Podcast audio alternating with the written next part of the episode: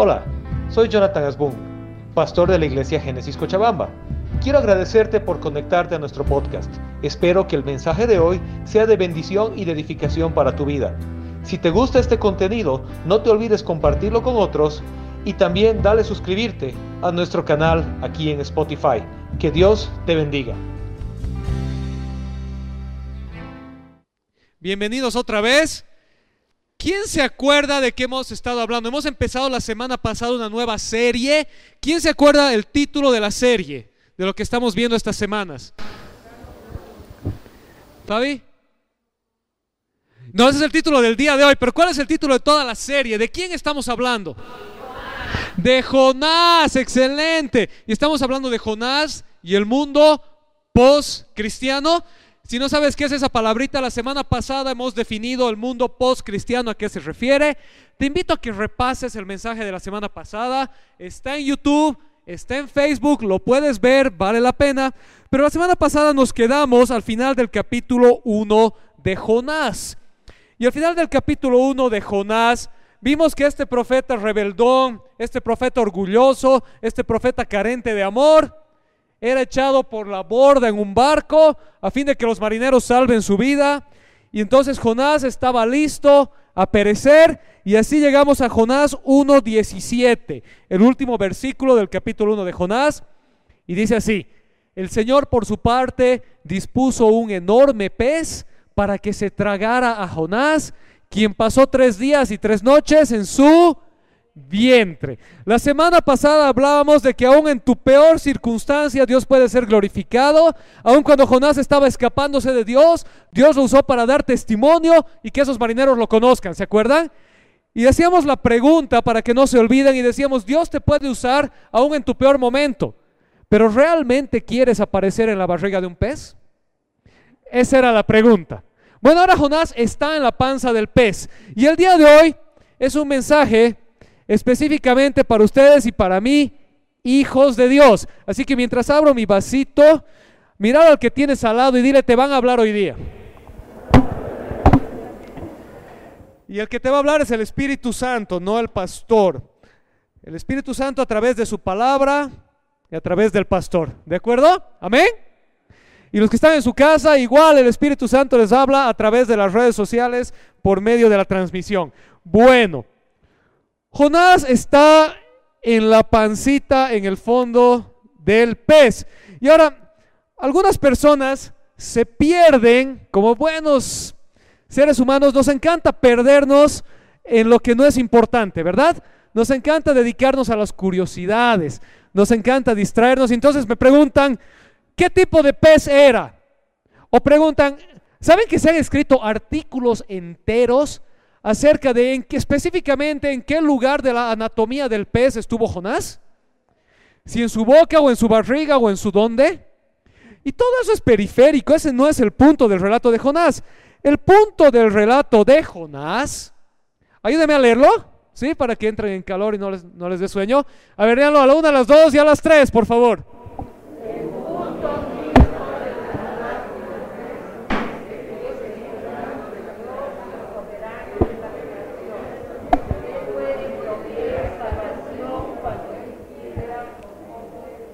Mi profe de música me hubiera reñido.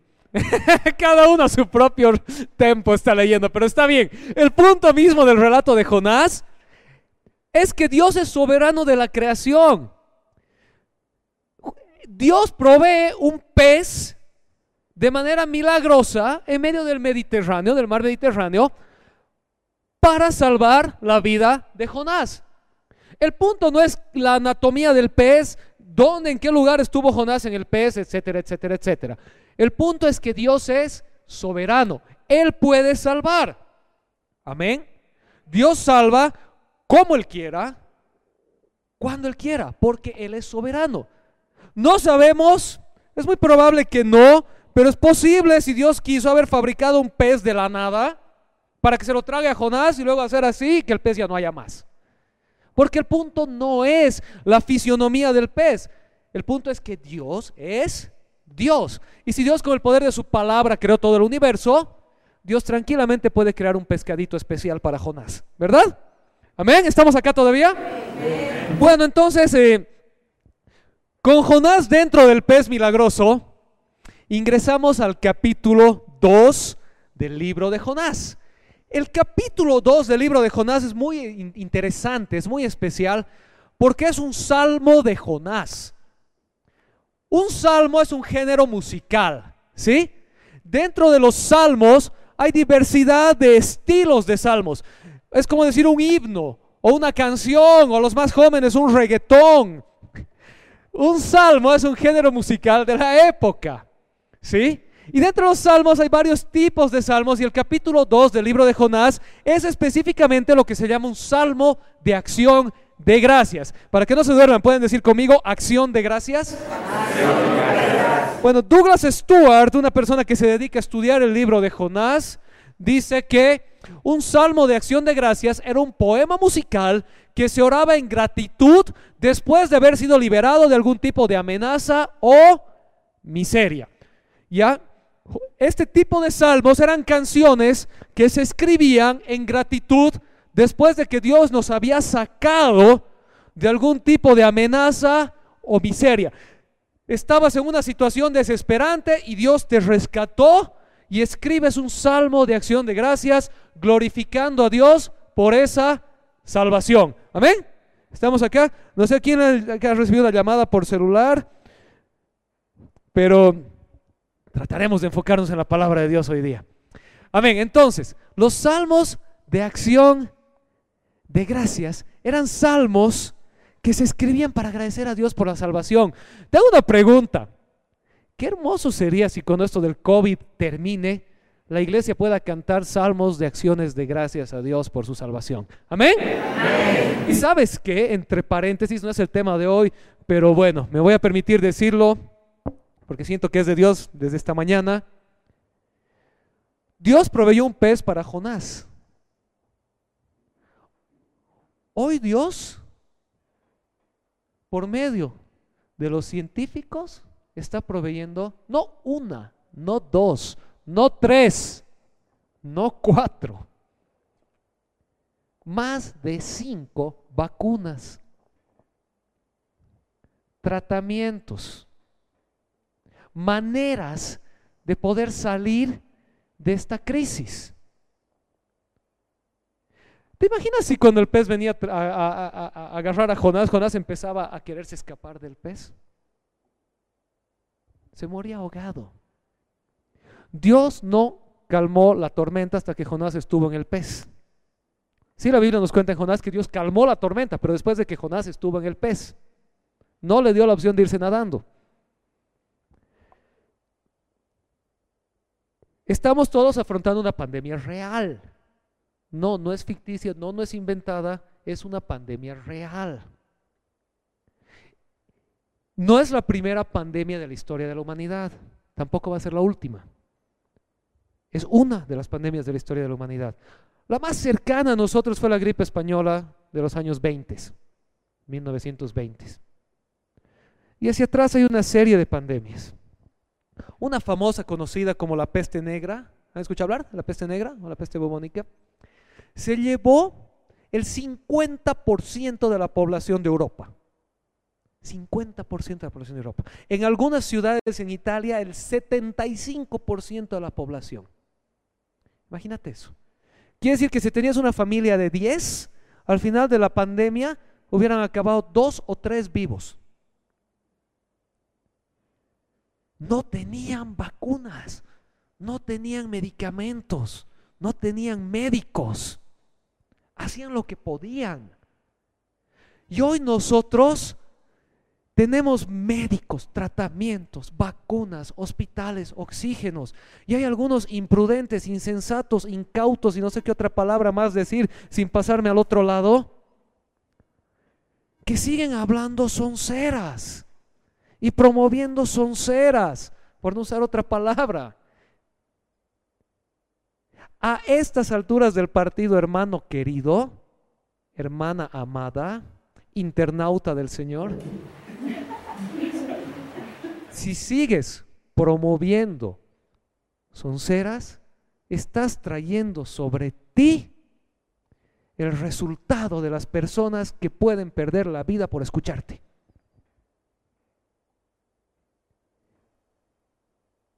Es hora de cuidarse, es hora de vacunarse, es hora de prestar atención y de darle gracias a Dios porque Él está proveyendo mecanismos a través de su creación y de la ciencia para que esto vaya pasando.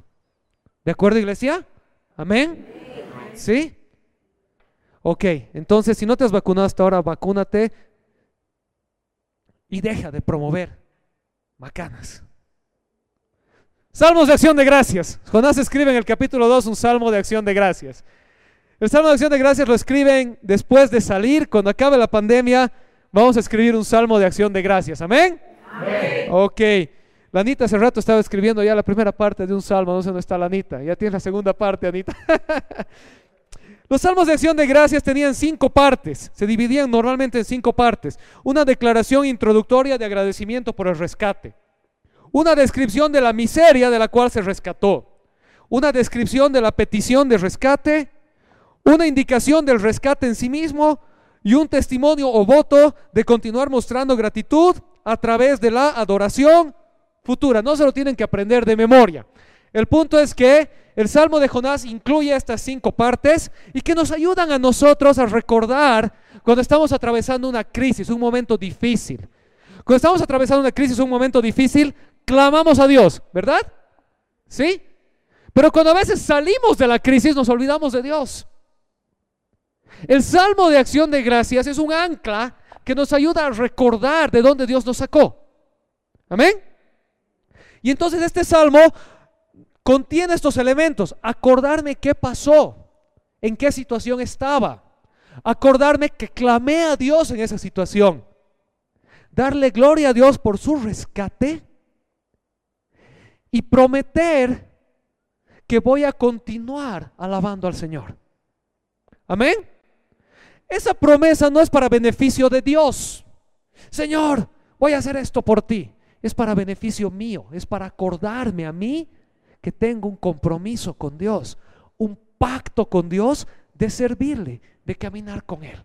¿Estamos acá? Amén.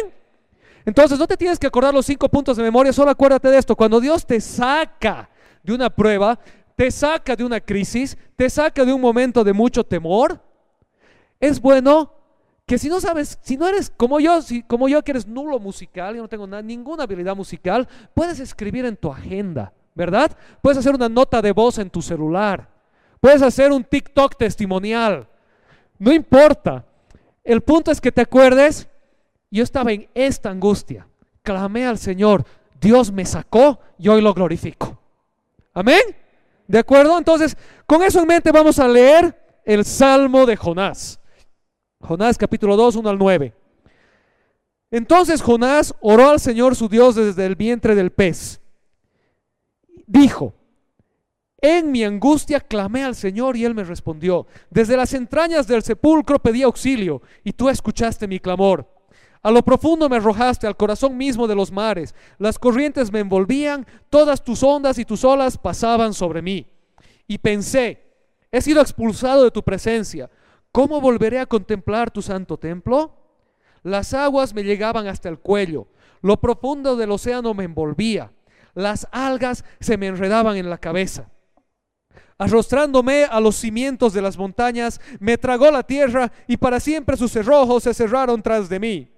Pero tú, Señor, Dios mío, me rescataste de la fosa.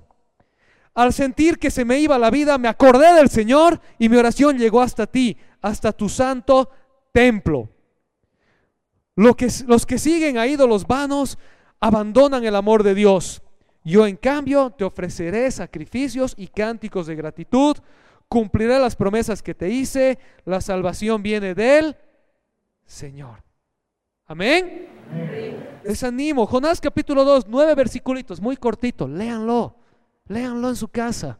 Es cortito. ¿Nos ha tomado cuánto? ¿30 segundos leerlo? ¿Un minuto?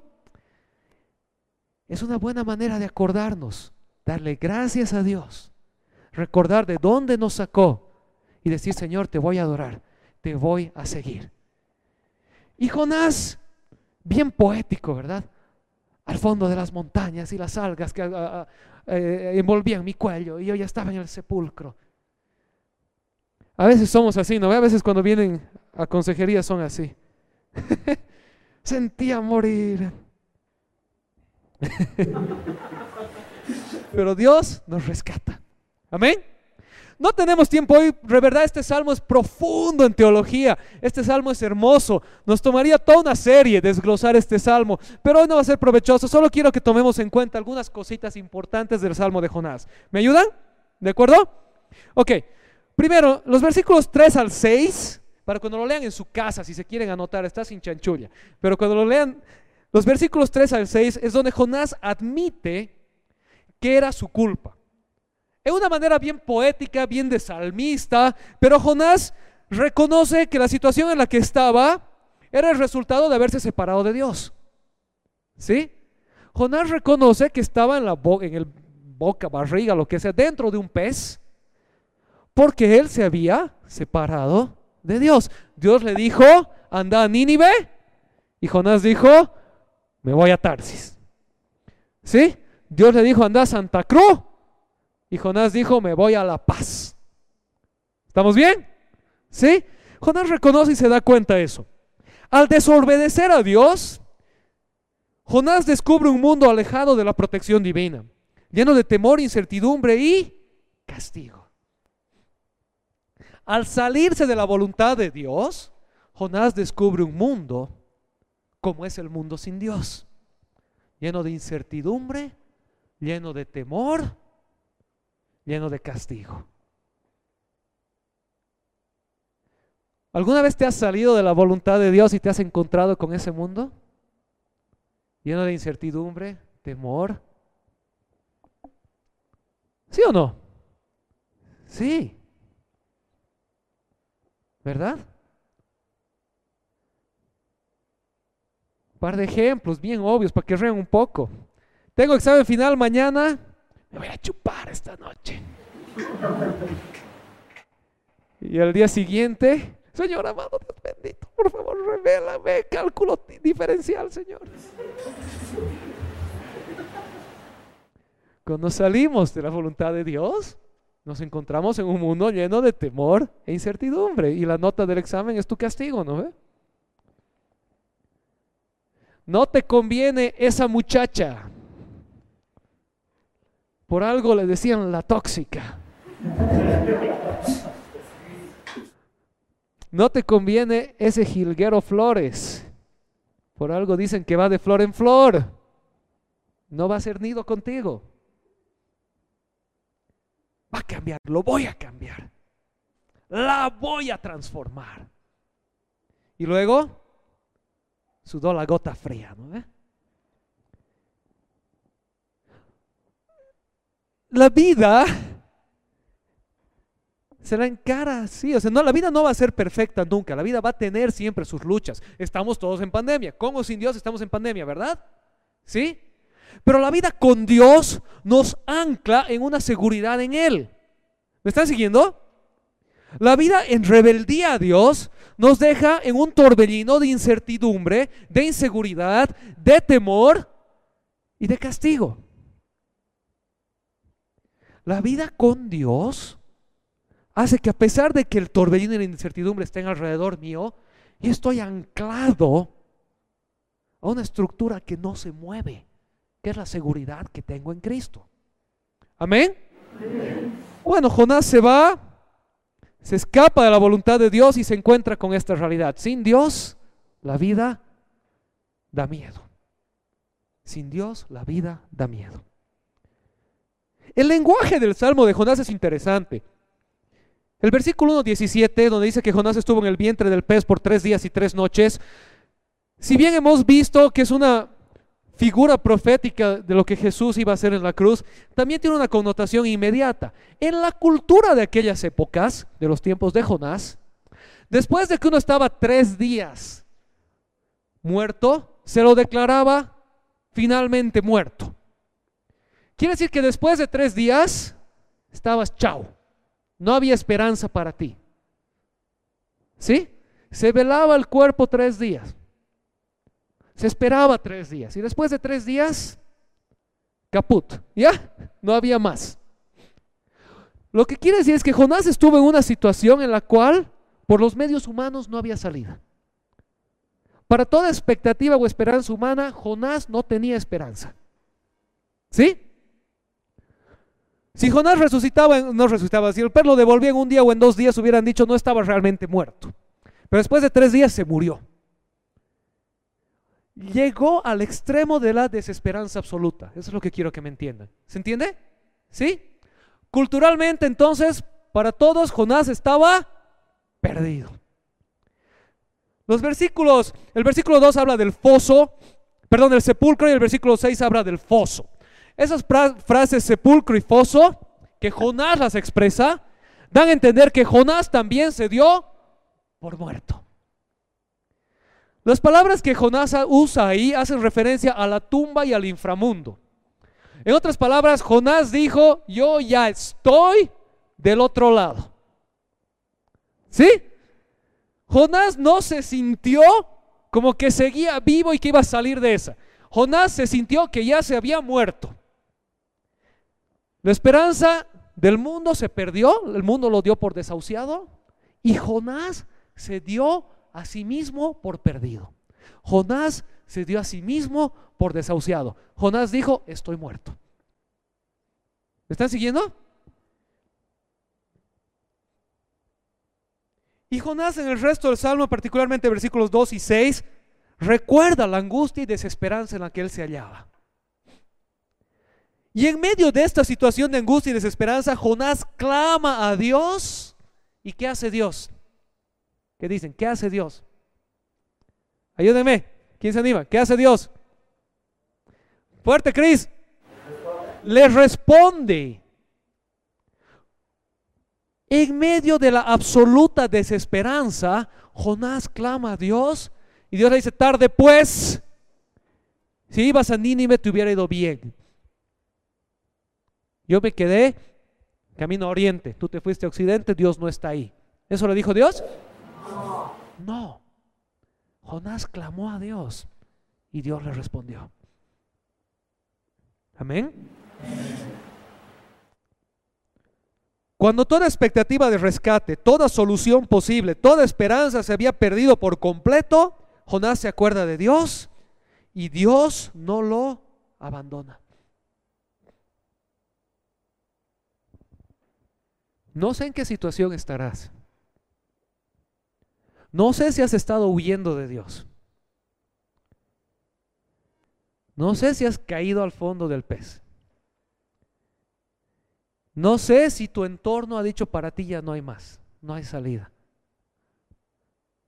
A tu edad ya deberías. Ta, ta, ta, ¿No ve? No tienes maestría y tienes 30. ¿De qué pues vas a vivir? Sigue soltero, ah, seguro es rarito. Esa es la expectativa del mundo, no es la expectativa de Dios. No sé en qué situación nos hemos metido por escaparnos de la voluntad de Dios. Pero lo que sé es que cuando el mundo te ha desahuciado y cuando tú mismo te has desahuciado, Dios no te ha desahuciado. Amén. Dios no te ha desahuciado. Y cuando no había esperanza alguna para Jonás, él clamó a Dios. Y Dios lo escuchó. Y Dios lo escuchó. Y el profeta rebelde descubre la misericordia de Dios y por fin descubre un corazón de gratitud y obediencia. El profeta rebelde descubre la misericordia de Dios y por fin descubre un corazón de gratitud y obediencia. Quiero que hagamos una pausa aquí. Vamos a ver a Jonás y luego nos vamos a poner al espejo. Todo comenzó porque Dios tenía un propósito para Jonás. Quiero que te des cuenta de la ironía. No comenzó porque Dios no quería a Jonás. Todo comenzó porque Dios quería a Jonás. Pero Jonás no quería lo que Dios quería. ¿Estás acá? No comenzó porque Dios no quería a Jonás. Comenzó porque Dios quería a Jonás, pero Jonás no quería lo que Dios quería. Porque Dios quería que Jonás ame alguien a quien Jonás no quería amar, a su enemigo. Y Jonás quería odiarlo. Todo comenzó porque Jonás no quería amar. Y Jonás empieza a escapar de Dios. Y al escaparse de Dios, descubre un mundo sin Dios. Un mundo en el que acabas en una tormenta, en el agua, en el fondo de un pez. Dado por muerto, dado por perdido. Y ahí Jonás se acuerda de Dios y clama a Él. Y Jonás se encuentra con el mismo Dios del que él estuvo huyendo, un Dios que ama. No te olvides que todo comenzó porque Dios mandó a Jonás a amar a Nínive. Y Jonás no podía amar. En medio del escape de Jonás, Dios muestra su amor hacia los marineros, pero Jonás no podía amar. Y en el fondo del pez, Dios se encuentra, Jonás se encuentra con un Dios que lo seguía amando a él. Amén. Pero ahí Jonás se da cuenta recién de que si hubiera escuchado a Dios al principio, no hubiera acabado en la panza del pez. Lo que quiero que te des cuenta es que muchas veces, muchas veces en nuestra vida, acabamos en circunstancias no porque Dios no estaba con nosotros, sino porque nosotros no queríamos estar con Dios. Porque Dios nos decía algo que no nos gustaba escuchar. Honra a tu padre y a tu madre. Pero es un Honra a tu padre y a tu madre. Por ejemplo, maridos Amen a sus esposas, así como Cristo amó a la iglesia y se dio a sí mismo por ella para presentársela sin mancha. Ama a tu esposa como Dios la ama. A ella todos los días me riñe. No me hace desayuno, me echa la culpa de todo. Siempre me habla de su hermano al que le va mejor que a mí.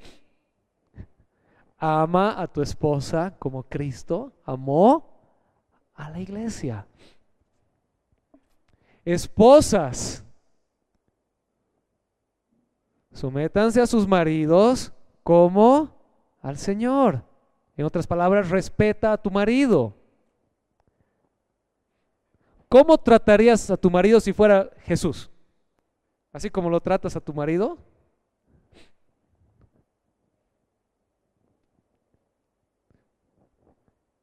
Muchas veces nos metemos en líos nos hacemos la vida una miseria porque Dios nos dice algo y no nos gusta y nos vamos como Jonás para el otro lado. Y luego, no sé por qué Dios no me escucha. No es que Él no te escuche, es que tú no le escuchas. Es que Él te dijo que vayas a Ninive y te estás yendo a Tarsis. Pero no te preocupes, aún ahí Dios está contigo. Y aún ahí Dios puede proveer una salida. Y aún ahí Dios te puede restaurar. Y aún ahí Dios puede hacer un milagro contigo. Y aún ahí Dios te puede devolver la vida. Amén. Y hay testimonios hermosos de parejas que estaban haciendo la de Jonás y Dios los sacó del fondo del pez y hoy están firmes. Amén. Pero requirió la experiencia de Jonás, lamentablemente, estar en la panza del pez clamar a Dios en la desesperanza y encontrarte con la misericordia de Dios. Y aprender que era mejor obedecer que huir. Aunque la obediencia no sea lo que nos gusta. Amén. Entonces, tenemos una aplicación. ¿Pueden ponerse de pie? Vamos a ir terminando.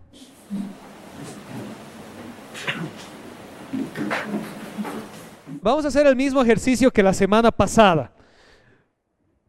Pero lo van a hacer en ritmo, ¿sí? Yo les voy a leer la primera parte y ustedes me ayudan con la segunda parte. ¿De acuerdo? Ok.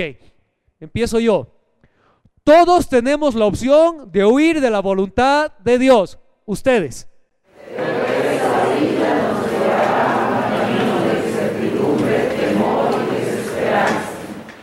Me toca. Muchas veces nos enojamos con Dios o nos preguntamos por qué las cosas no salen como quisiéramos. Ustedes.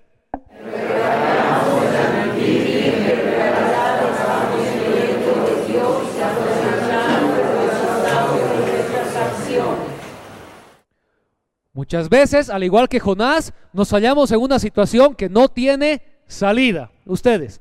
Me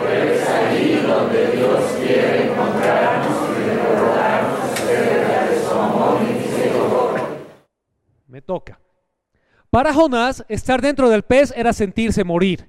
Pero en realidad, Dios había provisto el pez para salvar a Jonás de la muerte y para traer a Jonás de vuelta así. Les toca.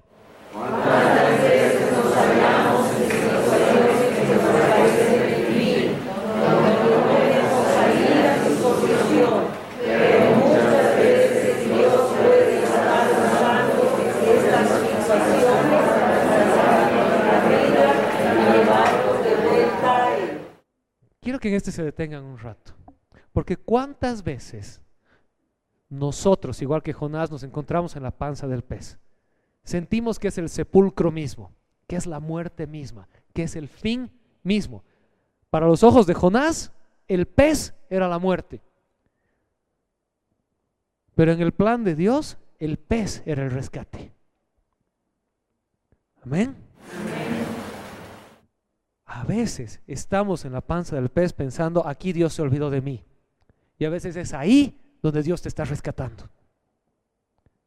Solo necesitas clamar y esperar en Él. Amén. Y el último, fue en el vientre del pez que Dios respondió a Jonás, le enseñó una valiosa lección y le mostró su amor. Les toca.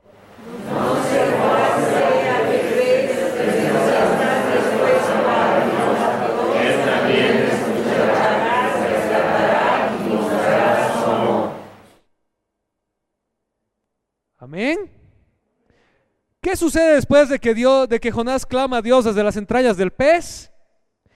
Vamos a leer Jonás 2.10. Entonces el Señor dio una orden al pez y vomitó a Jonás a tierra firme. Dios envió al pez para que Jonás no muera. Dentro del pez, cuando él se sentía morir, sin darse cuenta que estaba en su barco de salvación, Jonás clamó a Dios. El pez fue el instrumento para llevar a Jonás de vuelta a Dios, mientras Jonás huía. Muchas veces el abismo en el que te encuentras es el instrumento para llevarte a ti de regreso a Dios, para que dejes de andar en tu vida. Y en esa desesperanza Jonás clamó a Dios y Dios ordenó al pez que vomite a Jonás en tierra firme. Lo devolvió al lugar donde debía estar, al principio de la historia, al propósito de Dios para él. Pero en el camino tuvo que naufragar y dormir en un pez. Así que la pregunta de la semana pasada sigue siendo valiosa para ti hoy. El propósito de Dios contigo no se ha terminado. No importa dónde estés o lo que estés atravesando. Pero ¿realmente quieres dormir en la panza de un pez? ¿O prefieres a parar donde estás y regresar al punto en el que te perdiste y empezar a caminar con Dios en su propósito? Amén. Dios le devolvió la vida a Jonás, terminó el milagro y contra todo pronóstico y desesperanza, Jonás resurgió en tierra firme, sano y salvo. El renacimiento de Jonás, ¿qué sucede después de que Jonás vuelve a la vida? es el tema de las próximas dos semanas. Oraremos. Señor, te damos gracias el día de hoy. Gracias por tu palabra que nos bendice, Señor. Gracias porque cuando nosotros te abandonamos, tú no nos abandonas. Porque tú no te quedaste en un lugar y nos dejaste a nuestra suerte. Porque donde sea que estemos, tú estás con nosotros. Señor, ayúdanos a recordar que a veces cuando no vemos tu presencia, no es porque tú no estás ahí, es porque nosotros estamos mirando al lado equivocado. A veces nos cuesta amar, nos cuesta escuchar, nos cuesta obedecer. Porque no es lo que nos gusta. Porque nuestro orgullo, nuestras ideas no nos lo permiten. Pero ayúdanos a recordar que estar contigo es mejor. Caminar de tu mano es mejor, Señor. Aferrarnos a ti es mejor. Ayúdanos a recordar la historia de Abraham, quien tuvo esperanza aún en la desesperanza. Y por eso fue llamado el Padre de la Fe, quien creyó a pesar de que todas las circunstancias decían lo contrario. Enséñanos a creer en ti a pesar de lo que las circunstancias digan. Y a recordar, Señor, que nada escapa a tu control, que tú eres soberano, que tú estás con nosotros y que tú no has terminado con nosotros, Señor. Solo nos estás esperando para que nos volvamos a ti y volvamos a encaminarnos en tu propósito divino. Te damos gracias, Señor, en el nombre de Jesús. Amén.